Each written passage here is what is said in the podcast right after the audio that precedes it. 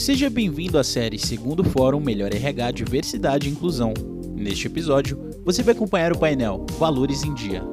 Busca por candidatos com fit cultural é, na prática, uma das maneiras atuais mais recorrentes de perpetuar a exclusão dentro das companhias. Ao focar no encaixe cultural, os recrutadores se fixam em marcadores padronizados e deixam de lado a contribuição positiva da diversidade. A importância de mudar esse quadro e como fazê-lo são destaque no painel a seguir. Participam deste painel Além Rosolino, Head PIO Brasil da Enel, Pedro Ivo Campos, Supervisor CAN da InfoJobs e Paola Vasconcelos, Diretor Executivo de Pessoas do G17 Grupo Todos Empreendimentos. Essa série é oferecida por McDonald's, Atlas Schindler, Beringer Ingelheim, InfoJobs, Intel, Planin, Sanofi, Senac, Top Employers e Vale. Olá! Bom, boa tarde a todos, sejam bem-vindos e bem-vindas. Eu sou Pedro Ivo Campos, é, sou homem de cor preta, cabeça raspada, olhos escuros. Estou vestindo uma camisa azul. Trabalho há 10 anos na área comercial, com especialização e foco em desenvolvimento de pessoas e carreira Hoje estou à frente do time comercial do InfoJobs, como supervisor comercial de grandes contas. E estão aqui comigo hoje Juliana e Paola para falarmos sobre o tema A política da companhia ainda faz sentido?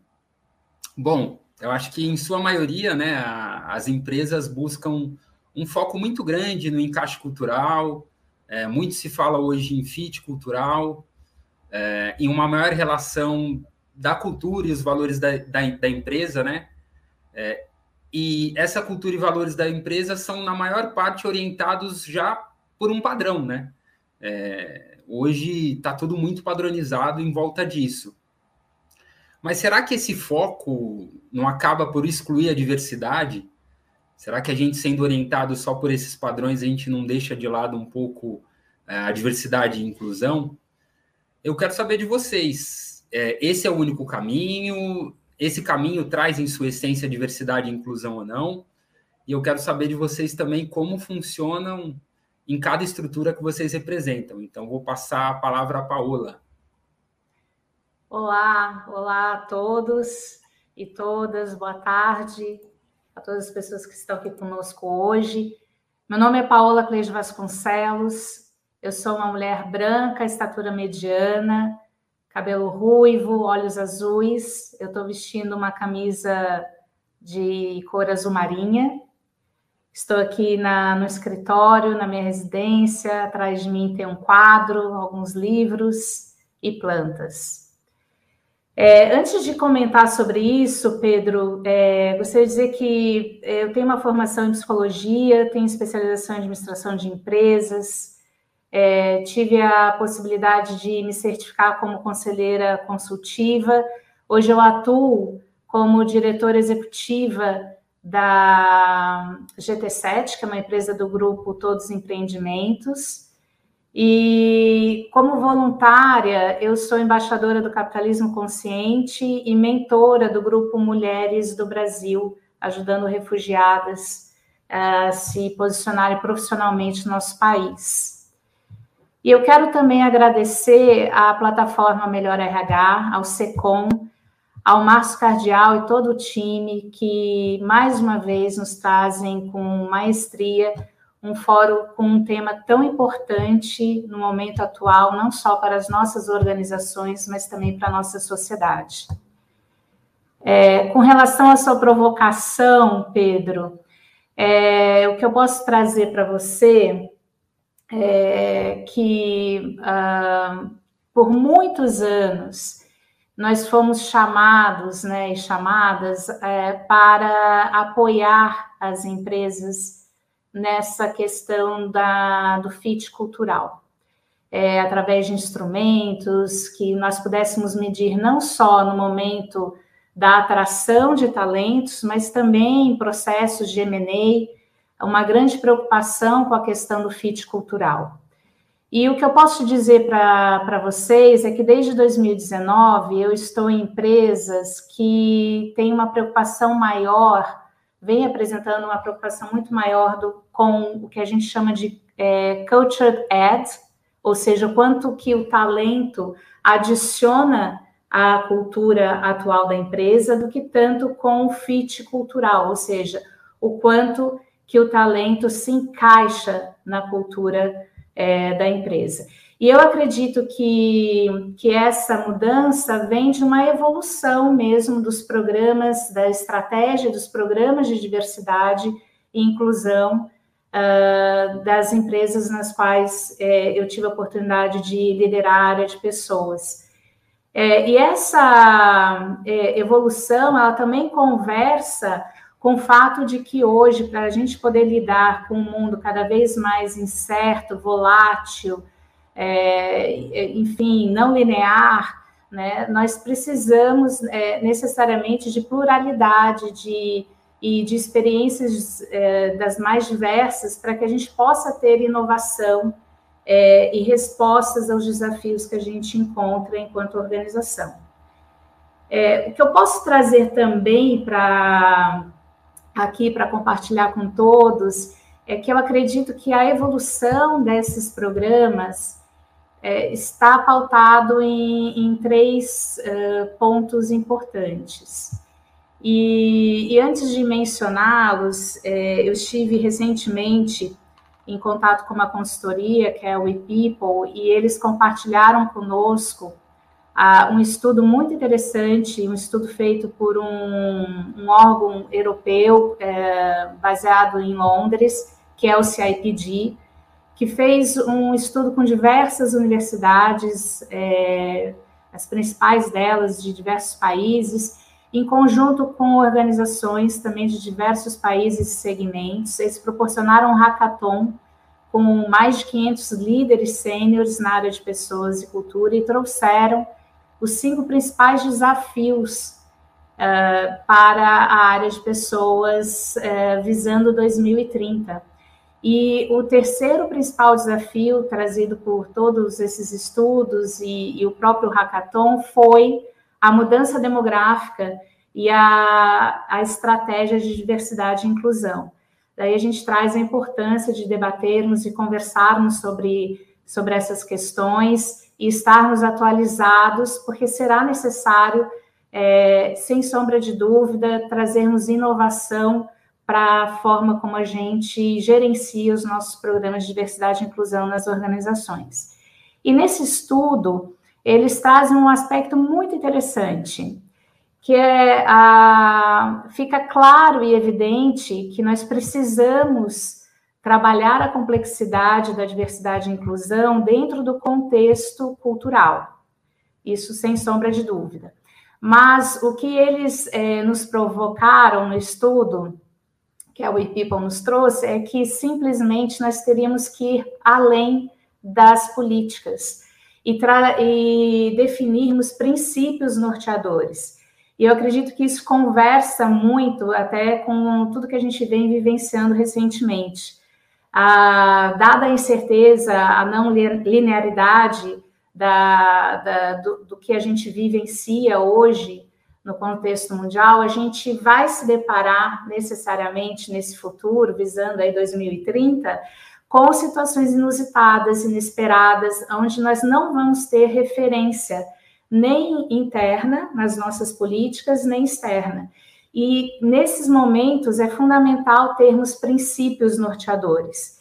E eu acredito muito nisso que esse estudo traz, porque eu vivencio, vivencio isso na prática em vários momentos em que a gente não se é, não, não encontrou a referência uh, nem na estratégia nem nas políticas foi exatamente nesses princípios aonde a gente acomodou as nossas tomadas de decisão e nesse ponto eu atribuo sim a evolução dos programas de diversidade e inclusão aonde eu tive a oportunidade de, de estar desde 2019 a definição que nós tivemos dos princípios norteadores. Então, destaco esse como um dos pontos principais, onde a, a área de pessoas e cultura tem um papel fundamental de apoiar a liderança na definição desses princípios e de apoiar é, e de fazer com que isso efetivamente é, percorra os corredores, né, hoje virtuais das nossas empresas, é, e que as pessoas efetivamente vivenciem esses princípios no dia a dia.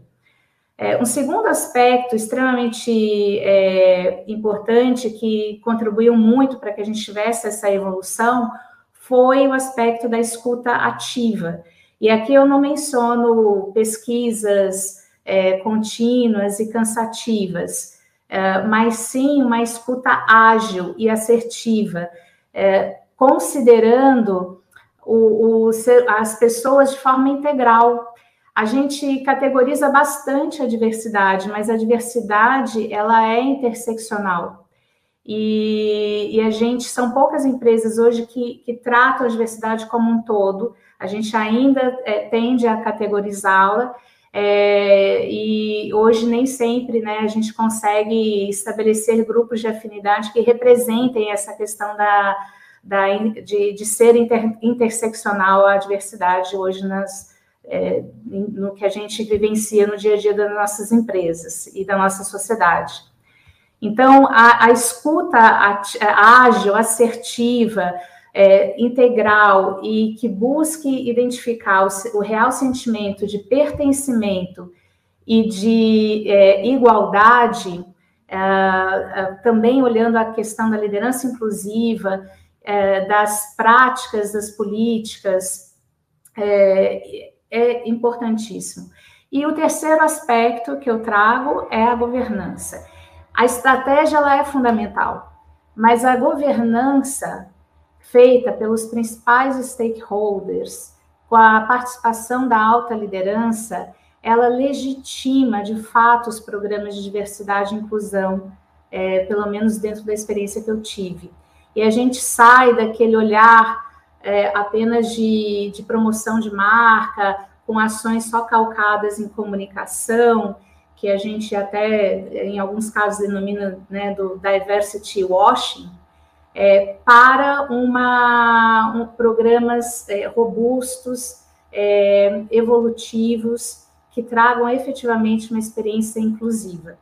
Então, é, essa, essa é a minha percepção, e eu sei que a Juliana teve uma experiência fantástica na implementação de, de um programa de governança, e eu queria ouvir, Juliana, compartilha com a gente como é que foi é, ter implementado isso na sua empresa. Não estou te ouvindo. Não estamos ouvindo, Juliana. Ah, desculpa, agora vocês me ouvem? Agora sim, agora sim, agora sim. Bom, bom, Paula, obrigada. Né? Antes só de, de falar um pouco e responder a sua pergunta, também queria me apresentar. Meu nome é Juliana Aquino. É, eu trabalho aí há mais de 20 anos né, dentro da área de recursos humanos, atualmente como responsável da área de projetos é, de pessoas e organização né, dentro, dentro da Enel. É, inclusive, essa área traz um pouco de, disso que você falou, Paola, né? Que é a gente conseguir criar uma estrutura mais líquida dentro da própria, do próprio time de recursos humanos. Ela surge dessa necessidade. Né? Eu sou uma mulher branca, também tenho estatura mediana, estou aqui de óculos, cabelos curtos e cabelos negros. É, e, enfim, é, estou aqui né, num ambiente é, a Paula comentou ali das flores, eu estou aqui com o meu, com meu remo, que é o meu esporte é, predileto aí nas horas de lazer, né? Bom, é, também queria agradecer bastante o convite. Na verdade, eu estou aqui substituindo é, o diretor de pessoas e organização, além, que teve um imprevisto hoje é, e não pôde estar presente, então estou aqui substituindo ele, mas, enfim, é, esse é um discurso que permeia toda a organização. Então, tudo que eu vou estar falando aqui acho que representa o que a gente vem praticando né, ao longo dos últimos meses, ao longo do, dos últimos, principalmente dos últimos dois anos, com relação ao tema, tá? É, eu acho que a Paola citou algumas palavras né, que, que vão permear um pouco da minha fala, porque é, é o que a gente acredita quando a gente construiu a governança. Né? Eu acho que o conceito da escuta, o conceito do pertencimento, o conceito da conexão é, e dos princípios, acho que é algo que tem que nortear toda e qualquer governança de diversidade, né? Então, essa nossa governança, ela surgiu e ela foi criada através de um processo de escuta. Então, a gente envolveu né, os colaboradores da empresa, nós é, lançamos o desafio de contar com essa governança de diversidade, que eu vou explicar um pouquinho mais detalhes como que ela funciona, mas nós convocamos as pessoas a se voluntariarem a participar para que a gente pudesse ouvi-las, né? Para que a gente pudesse ouvir é, como que no entendimento delas, né? É, a gente estava com relação ao tema de diversidade, como que elas entendiam o conceito de diversidade, qual era o nosso estado da arte com relação ao tema e como que a gente poderia fazer para evoluir nesse assunto, né? Então a gente fez uma série de grupos focais que foram conduzidas com mais de 500 pessoas, né, para que a gente pudesse entender a necessidade dos mais diferentes grupos nos mais diferentes temas. A partir dessa, dessa escuta, é, a gente criou uma comunidade de interesses é uma comunidade de interesses nos mais diversos temas. É, e também criamos grupos de afinidade sobre os mais diferentes assuntos, né? Sobre gênero, sobre raça, sobre LGBT é, e mais, sobre a questão de, idade. Mas o interessante é que é, esses grupos, né, eles, eles trazem as suas particularidades, mas eles também têm um fórum onde eles podem estar dialogando exatamente para trazer esse conceito da interseccionalidade que a Paola comentou, né? Ou seja, eles têm um fórum, eles têm um espaço específico para que eles possam ter o lugar de fala desse, de cada um dos grupos, mas a gente também cria fóruns é, comuns entre eles para que a gente possa trazer esse conceito da interseccionalidade. É, esses grupos eles também contam com sponsors é, que são membros do nosso comitê executivo, então eu acho que tem todo esse aspecto, né, que a Paola comentou, da relevância dos stakeholders, de como eles apoiam esses grupos no dia a dia. É, então, eles contam com, com sponsors, e o principal papel desses grupos, né, que é, a gente tem a comunidade, que é o grupo maior, a comunidade ela forma os grupos de afinidade, né, que são grupos é, onde eu tenho uma representatividade de pessoas por cada um desses temas que eu falei, e o principal objetivo deles é disseminar os nossos princípios internos né, da organização, mas também trazer os pontos que são relevantes que surgem dentro dessa comunidade, é, para que a gente possa é, retroalimentar né, esses, essas políticas, retroalimentar esses princípios e entender se a gente está caminhando no, no, sentido do que a gente é, deseja né, enquanto organização. É, com isso, né, eu entendo que a existência desses grupos de afinidade, dessa comunidade, a gente consegue criar o conceito né, que a Paola comentou, que é o conceito de pertencimento, é o conceito da conexão entre essas pessoas, né, que eu acho que é tão importante para contribuir para o tema da inclusão.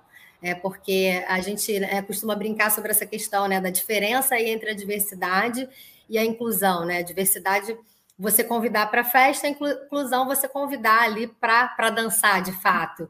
E aí, com esses grupos, com, a, com, o movimento desses grupos, a gente consegue fazer com que as pessoas realmente assim disseminem as políticas, mas também tragam é, para dentro de pessoas e organização, para dentro do RH, quais são os temas, quais são as dores, como que a gente pode ajudar é, a, a encaminhar os assuntos. E aí, para que esse movimento traga resultados concretos, a gente tem conectado a esses grupos de afinidade o que a gente chama de grupos de projetos. São grupos de projetos que são formados por pessoas da área de recursos humanos, que na nossa empresa a gente chama aí de pessoas e organização. E esses grupos de projetos, eles são responsáveis por implementar ações, implementar projetos voltados para esses, esses temas. Né? Então, a gente tem uma série de iniciativas, uma série de projetos que surgem né, desde uma demanda corporativa, desde uma demanda que é trazida por esse grupo de afinidades, e esses, esses grupos de projetos, eles têm KPIs, eles têm indicadores é, que são acompanhados né, mensalmente e que eles retratam os nossos princípios. Então, para tentar trazer a coisa de uma forma mais concreta, por exemplo, a gente tem alguns KPIs indicadores que são voltados, por exemplo, para o tema de gênero. Nós temos um compromisso de contratar né, mensalmente 50% do nosso quadro de contratações de mulheres. É, e a gente acompanha isso através desses KPIs e através desse grupo de projeto que estabelece ações específicas para incentivar é, essa ação. Nós temos um outro KPI também que é relacionado ao nosso plano sucessório na empresa, que deve ser formado também por 50% de, de mulheres. Então, esses, esses KPIs, eles traduzem os nossos princípios em ações concretas e eles são é, acompanhados por esse grupo de projetos, tá? É, esses grupos de projetos, junto com os grupos de afinidade, eles formam um comitê de diversidade, né, que consolida nessa grande governança, é, que a cada três meses se reúne para discutir exatamente né, o resultado dessas ações, o monitoramento dessas iniciativas, é, para que elas possam ser acompanhadas por todos num movimento que gera aí um círculo bastante virtuoso, onde grupos de afinidade, grupos de projetos se retroalimentam e a gente está o tempo todo revendo nossas iniciativas, nossas ações, o rumo delas, né, o que, que a gente pode melhorar. É, e aí a gente acredita né, que com isso a gente reforça os nossos princípios, que eu acho que é um tema que a Paola também é, comentou e trouxe, que a gente acredita que é muito importante, e não só reforça, mas traduz eles em ações concretas, traduz eles em resultados, né? Para não ficar uma coisa também muito distante da realidade e do dia a dia. E com isso a gente consegue criar oportunidade, porque eu acho que um tema, né, quando a gente fala de inclusão, a gente também está falando de como que a gente pode, de fato, criar e fazer essas oportunidades acontecerem no dia a dia e gerar valor para todos, né? Que eu acho que essa, esse é o principal objetivo, né? Como que a gente pode gerar valor para todas as pessoas, para, né, é, enfim, em todas as suas pluralidades. É, contando um pouquinho aí de forma bem resumida, Paola, a, o nosso, o nosso que a gente vem praticando né, no nosso dia a dia. Não, super interessante. Eu acho que o, um ponto muito legal que a Juliana trouxe, né, é que ela trouxe uma organização que funciona do início ao fim, né, que já tem esse traçado da diversidade e inclusão muito bem desenhado. É, claro que cada empresa tem uma estrutura e cada estrutura demanda um tipo de ação em cada momento, né? Mas trazendo para a realidade, né, do que muita gente tem visto nas empresas, de aproveitar essa onda, né? Eu até falando do meu lugar aqui, é, do tema racial, vamos contratar, né? E, e aí, quando é contratado, não conseguem uma força para manter, porque não há justamente o que a Paola disse lá no início, né? Não há essa ligação pelo princípio, né? Então, eu acho que, assim, na sua totalidade, é muito mais interessante que as empresas invistam tempo em estruturar todos os processos, criarem objetivos claros, é, fazerem com que as governanças é, se relacionem com esses grupos, é, porque 2030 está logo ali. Então, assim, além da diversidade e inclusão, que é um tema novo para alguns, mas já em processo de evolução muito grande para outros, como a Juliana colocou, é, a gente tem essa diversidade demográfica, como a Paula bem colocou, né? Temos a diversidade geracional, é, temos a de gênero, a de raça. É, então tem muita coisa acontecendo o tempo todo, e para que a gente canalize e consiga dar um match mesmo, conversar com todos esses passos, a gente precisa do princípio, a gente precisa da escuta e a gente precisa muito que as pessoas que estão acima se conectem com essas pessoas que estão é, levantando as bandeiras, assim, digamos assim, né? As pessoas que estão correndo atrás dentro desse assunto. Então a gente precisa que os diretores, o CEO, conversem, entendam qual a importância disso num futuro muito próximo, né? É, então eu já tive uma experiência super agradável sobre diversidade e inclusão em uma das empresas que eu passei que havia um processo, haviam KPIs, haviam metas claras, haviam conexões entre as áreas, assim como a Juliana colocou, tinham grupos de diversidades e uma comunidade maior para que todos trocassem ali. E havia um interesse genuíno de toda a empresa em conhecer e se conectar com essas áreas, né? Porque a gente precisa, pensando em cultura, é, criar algo que seja para todo mundo, que todo mundo tenha interesse, curiosidade, esteja empenhado, né? Que seja um objetivo da empresa é, em, em ser esse, esse lugar é, modificador, né? esse lugar transformador, melhor dizendo. Então, eu fico muito feliz, né? Porque eu não tenho essa especialidade, esse foco que vocês bem colocaram ali. É, realmente é uma aula estar aqui com vocês e o nosso papo anterior também foi.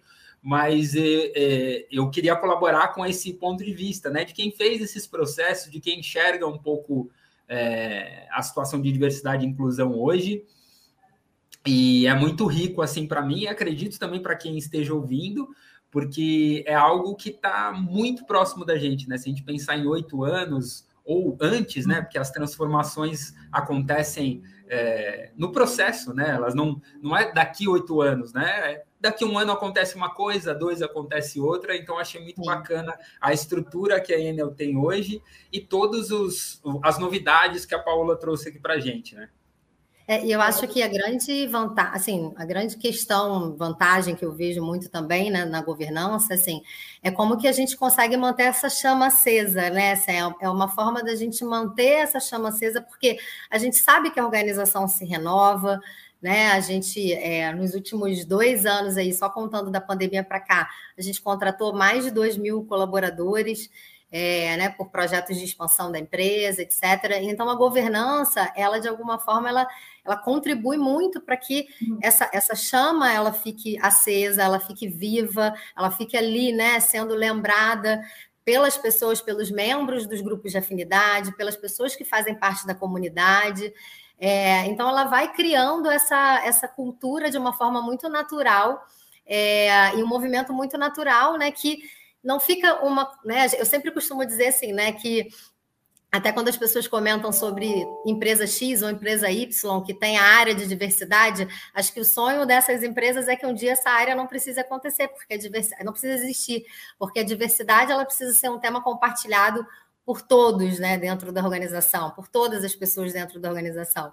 Então, é uma forma da gente manter essa chama acesa, viva, é, entre pessoas que são de diferentes áreas, de diferentes níveis hierárquicos, né? Claro que tem o apoio da alta liderança, é fundamental, é muito importante para que o processo aconteça é, de. É, é de cima para baixo, mas também de baixo para cima, também que seja bottom-up, né? E que também é, envolva todas as áreas, todos os níveis hierárquicos, enfim, todas as pessoas da, da organização, para exatamente trazer, é, né, é ser fidedigno ao que a gente está ali pregando, né? Que é o conceito da própria diversidade em si, né? Acho que vocês trazem, e a experiência do Pedro traz fica muito evidente ah, quando não é verdadeiro. Né? Assim, a, a, os, o talento percebe até no processo seletivo de que aquilo apenas é um discurso sem uma prática aliada a esse discurso e que o foco é no resultado, não na geração de impacto, no valor compartilhado. Então, essa, há uma desconexão, né? E aí isso fica, eu acho que a palavra é verdade, né? Precisa ter uma verdade, precisa ser genuíno, uh, precisa do envolvimento de todos. Não é um programa da área de pessoas, é um programa de todos e que eu, e eu acredito que vá além das, das fronteiras da própria organização, envolve vários stakeholders, é um tema uhum. é, social importante, se a gente considerar ainda a diversidade de pensamentos, né? Então, a, até vi numa pesquisa, né, falando é, que vivemos uma era de mudança, na verdade é uma mudança de era, é a era da diversidade, de inclusão, igualdade e inclusão, e eu inseriria que fundamental para isso é que seja uma era da tolerância, né, e da, da, da empatia e da permissão, né, para o diverso, para o diferente, daquilo que eu sou e daquilo que eu acredito. Eu acho que é, eu, eu entendo e que esses são é um movimento que se inicia.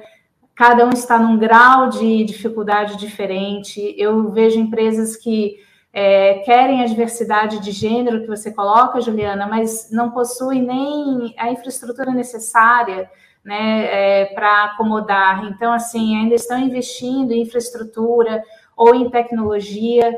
A, a grande maioria da, dos programas e universidades é, estão se adequando porque não estão adaptadas há uma série de, de aspectos da diversidade que são necessários. E então cada é, organização está num grau diferente de, de evolução. E eu acho que a gente comentou muito, né, quando nós conversamos ante, anteriormente, de, de não trabalharmos no ou, mas no e, né, da gente efetivamente somar para multiplicar é, e que a gente possa é, ter é, em diversos momentos também dentro da, da mesma organização, você tem momentos distintos de maturidade. É, você tem os early adopters, né, aqueles que vão a, a, é, rapidamente abraçar, e outros que não vão abraçar aquela causa, não vão se envolver como deveriam. E, e tudo bem, faz parte desse processo. Acho que é importante também frisar isso. É, eu acho que a gente está chegando aí já, vindo aí para uns momentos finais, né? Vocês querem fazer uma consideração? Só, só, complementando o que você falou, né? É uma questão até de, de coerência, né? No sentido de que é, buscar essa coerência né, é muito mais importante, porque é realmente o que você falou, é, vão existir níveis diferentes, né?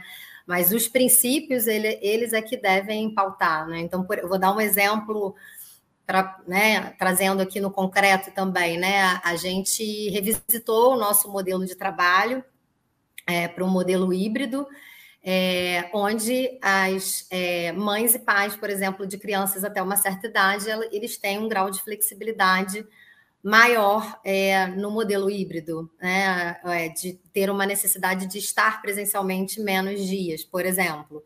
É, assim como pessoas com deficiência, enfim, assim como outras outras questões aí de diversidade, né? Então é isso que a gente é isso que a gente busca, né? Eu acho que tem que buscar. Se eu tenho aquele determinado princípio, as ações que eu vou implementar, às vezes eu não vou ter aquele manual de instrução de como vai ser.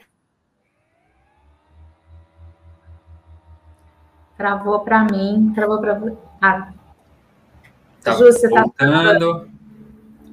Tá... Acho que a, a Ju está. Para o princípio. Desculpa, gente, voltei. Não, voltei? por nada, agora voltou. Mas acho que você traz um ponto, Juliana, é importantíssimo, que é a singularidade, né? A gente é, trabalha a, a, pluralidade e a singularidade também, né? Então, cada vez mais experiências personalizadas, né? A personalização também das soluções, tão importante é, e como tendência né, para a nossa sociedade e para as nossas empresas também.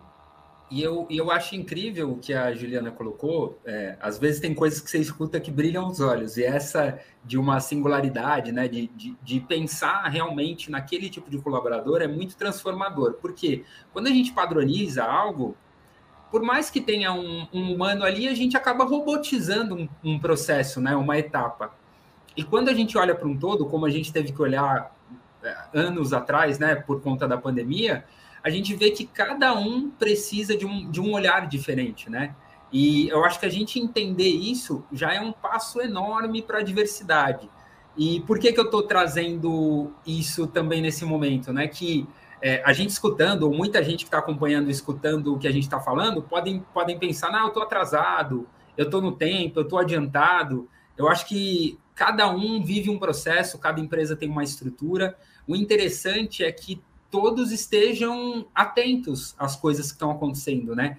E em cada modelo é, que existe dentro da sua estrutura, consiga aplicar aos poucos, né? Consiga enxergar aos poucos, consiga estudar, ir atrás, é, porque às vezes essa estrutura que a Juliana trouxe da Enel, por exemplo, é para uma empresa muito grande, muito robusta, que tem muitas cabeças pensantes e que estão provavelmente alguns ou muitos passos à frente, né? Então, se, a, se no local em que você trabalha cabe um pensamento é, embrionário, né, do início, é muito interessante que a gente faça, né? Por exemplo, isso de pensar nas pessoas que têm filhos terem uma flexibilidade maior em relação ao horário. Então, essa singularidade, assim, é algo muito precioso para esse momento de transformação que a gente vai continuar vivendo e vai continuar transformando. Então, acho muito valioso isso. Perfeito. Perfeito. É interessante que você colocou, você falou de educação, a gente precisa, né? Às vezes o início é esse, né? Só de conhecer, entender, entender os vieses inconscientes também que a gente, todos nós possuímos. É, cada dia a gente está aprendendo alguma coisa nova é, e, e, é importante acompanhar. Eu acho que você coloca um ponto aí muito, muito importante, Pedro. Bom, a gente está chegando no final. Eu não sei se vocês têm alguma consideração a mais. Eu, é, eu queria chamar a atenção é, que tem um QR Code aqui na tela da Casa Hope. Então, participe. A gente está buscando aí em conjunto com, com todos que participaram aqui e a plataforma é, da Melhor RH buscarmos aí um leito, né, para a gente disponibilizar é, para uma criança. Então, a sua contribuição é extremamente valiosa. E eu pergunto se vocês querem fazer um último comentário. Ah, eu quero agradecer, né, o convite, é, agradecer em poder participar de um papo tão valioso e tão importante, tão atento ao momento em que a gente vive. É, o Melhor RH, o SECOM, é, reforçar também o que você disse sobre a Casa Hope, né, que é uma instituição filantrópica que nós apoiamos. É muito importante dar o suporte para essas crianças e adolescentes com câncer e transplantadas. Então, com 30 mil, a gente já consegue reservar um leito anual. Então, quem está agora acompanhando esses minutos finais, tem o QR Code aqui, coloca seu celular ali, já vai ser direcionado para essa doação. E Agradecer demais, Paola, obrigado pelo, pelo conteúdo riquíssimo, pela troca, é, tanto anteriormente a, a, a esse nosso bate-papo é, e essa também. Agradecer demais a Juliana, é muito legal ver desenhadinho um processo, né, a estrutura toda funcionando e alguém que traz isso com verdade, né? Porque ela fala, ela sorri, ela mostra é, toda a estrutura. Então, assim, isso é muito rico para a gente que ainda não tem é, um processo estruturado, né? A gente já tem um exemplo do que está acontecendo, é muito mais fácil a gente seguir, né? É, então é isso, essas são as minhas considerações finais. Muito obrigado para vocês e um grande abraço. Obrigada, obrigada, é. Juliana. Obrigada. É, eu queria agradecer e eu queria só mencionar uma coisa interessante que eu acho que esse painel, né, ele traduz o que a gente quis trazer. Eu acho que nós somos pessoas com perfis diferentes, diversos, cada um com a sua é, especialidade, né? enfim, alguns pontos que nos conectam, e eu acho que um exemplo da construção desse painel é um exemplo de quanto a diversidade ela pode agregar valor no nosso dia a dia pessoal e profissional. Então, foi um prazer ter participado com vocês. Muito obrigada. Obrigada, pessoal. Obrigada por tudo e a gente se vê em breve. Tchau.